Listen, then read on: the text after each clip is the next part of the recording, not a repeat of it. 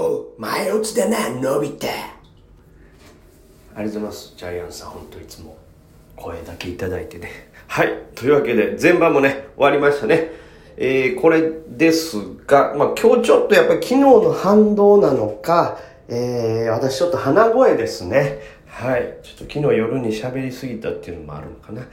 あそんなんどうでもいいのは分かっております。はい。昨日の反動でちょっと、あの、元気ないかなという感じですかね。えー、日経平均は。ただ、あの、昨日心配したような、まあ、大幅下落は夜間には起こらなかったですし、まあ、ザラバ中も、今のところ、これ、昨日の加減ぐらいで止まってくれれば全然ね、御の字でございますから、今のところは良い動きかなとは思います。それほど悪くないなと思います。ただちょっとね、日経平均あの、お昼の、えー、何ですか？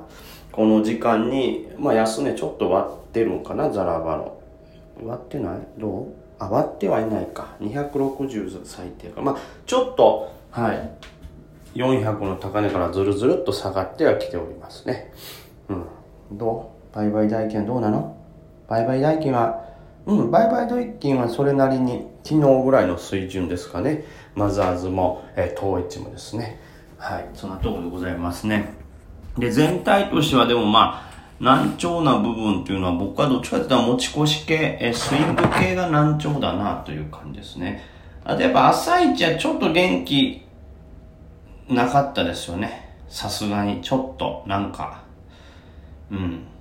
気配悪かったですけど、まあそれからスルスルと登ったかなという感じですね。で、えー、昨日、まあ夜間、ちょっとね、昨日も急にね、ちょっと予定が入りましてですね、それをいろいろやってたらね、あの、生配信遅くなってしまったんですけども、あのー、その中でまあいろいろまたね、同じく、いつも通り監視銘柄の選定をしておりましたけど、その中に出てきたまあ一番これはまあ人集まるだろうと思ってたイントランスですか？これはまあしっかり、よりがね、逆にその、朝の気配が悪かった分、よりが安かったんでね、これはチャンスじゃねえかなということで入ったら、その後しっかり伸びてくれたんでね、良かったと思います。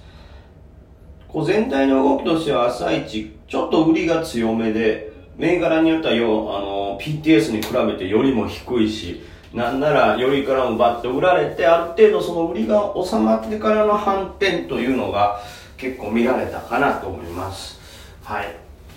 なんで戦略としてはちょっとね、その変えていかないとというか、バンって飛び込むだけではちょっと取りづらかったかなと思ってますね。なんでまあ僕はよりはまあ、えー、メディネット、イントランス、ニックスあたりをよりで早い時間でバンと飛び込みましたけど、まあメディネットに関してはこれ上ちょっとだけ上がった後すぐ落ちてきちゃったんで、これはもう、えー、ロスカットという形になりました。で、その後下がってきて、えー、前場の安値が81円ぐらいですかね。それのちょっと上ぐらいのところで、ある程度買って82とかで。今、ちょっと5番に向かって持ち越します。PTS がね、114円ぐらいいってたんですからね。なんかもうちょっと高くてもいいだろうっていう感じで。で、3号の方は逆にちょっとこう我慢して、朝の下落したところを拾えたって感じですかね。9時10分ぐらいに買ってるんで、はい。1270円後半ぐらいですね。ちょっとその後割った時はヒヤッとしましたけど、まあまあその後耐えて、一回高値パッと更新するところまでいったんで、これはまあうまく利確できました。そこまで大きい値幅出てないのと、この高値更新した後のかかとがエグかったですけどね、ガツンと下げましたけど、そういう感じですね。メディネットはだからビビソン、3オーバープラス、で、ニックスも買ってからそのまま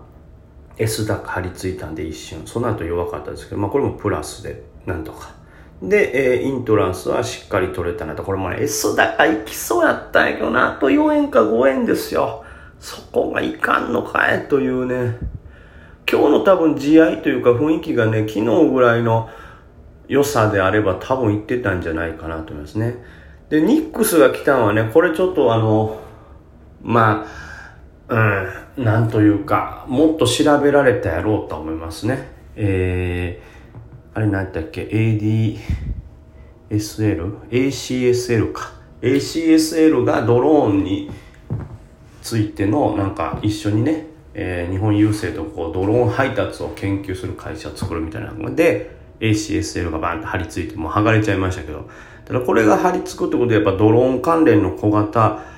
資金来るかもなっていうことはね、頭にもっと入れといてもよかったですけど、まあだから、値上がりランキングに入ったん見てバッと飛び込んで助かりましたけど、ただこれ逆にもしかしたら調べすぎて、あ、これいいやん、絶対もっと反発するやろとかっていうのを思い込みすぎてたら、逆にそうなると食らってる可能性あるからな。まあまあ、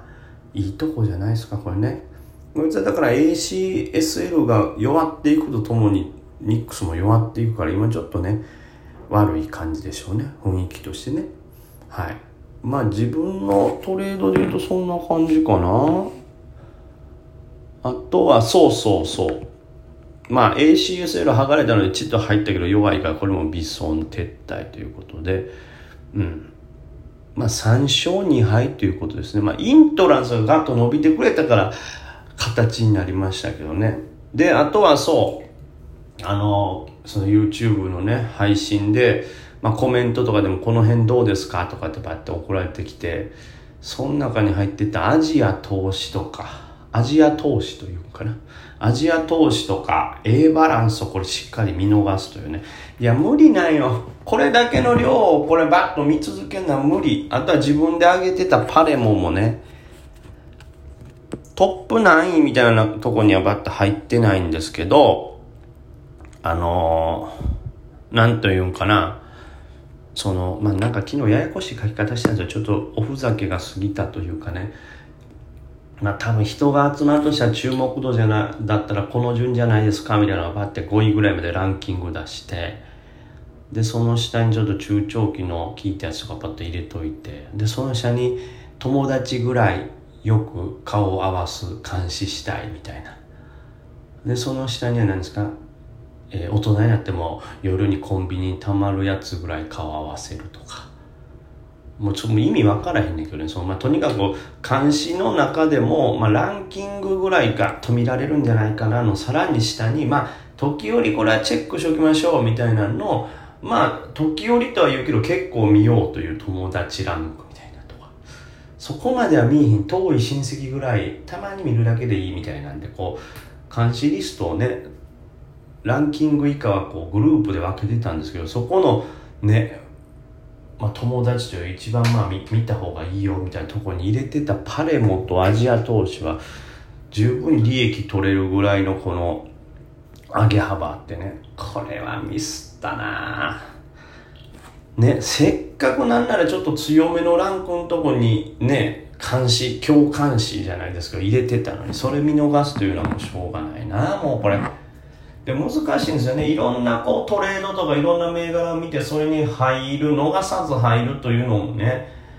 まあいいっちゃいいんですけどそうなるとやっぱ一個一個の銘柄がおろそかになってトレードが甘くなったりして結局最終的にパフォーマンス落ちますから一番ベストは何より一番盛り上がる銘柄にボコンぶっ込んで抜いてでまた次に盛り上がりそうなそのタイミングでまた一番盛り上がりそうな銘柄にボコンぶっ込んで抜いてっていうもうその時その時で一銘柄まあせいぜい二銘柄ぐらいをこう抜いて次移動抜いて次移動っていうこのこうね転戦していけるのが一番いいんですけどね。はい。これちょっと難しかった。というかそこまでやっぱ手間まあまあいいよ。イントランそれだからよししよう。それだけ。ね。はい。であとはまあじゃあ今日の5番どうしますか？ということで。まあ IPO がね新しく寄った、えー、あれすぐ寄ったね。全社本社。全県本社。すぐ寄りましたね。でしかもこの公募価格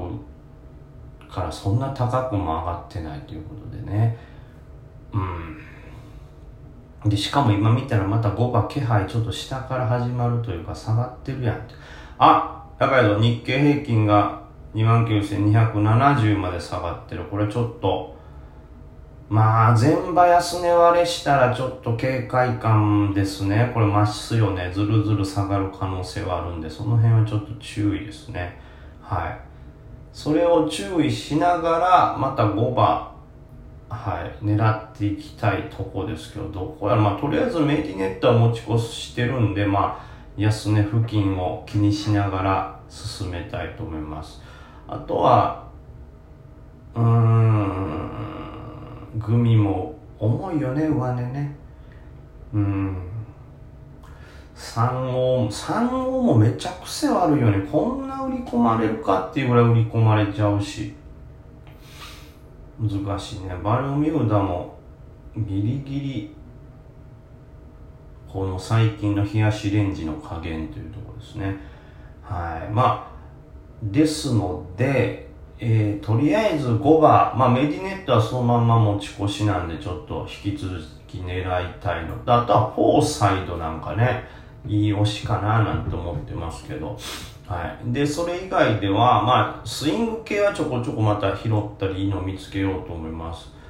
あとなんかあったかな。まあ昨日のまたそのね YouTube ライブでも上げてた監視リストの中でももうトップ5とかあたりはもう大体一通り触られて一相場終わったような感じがあるんで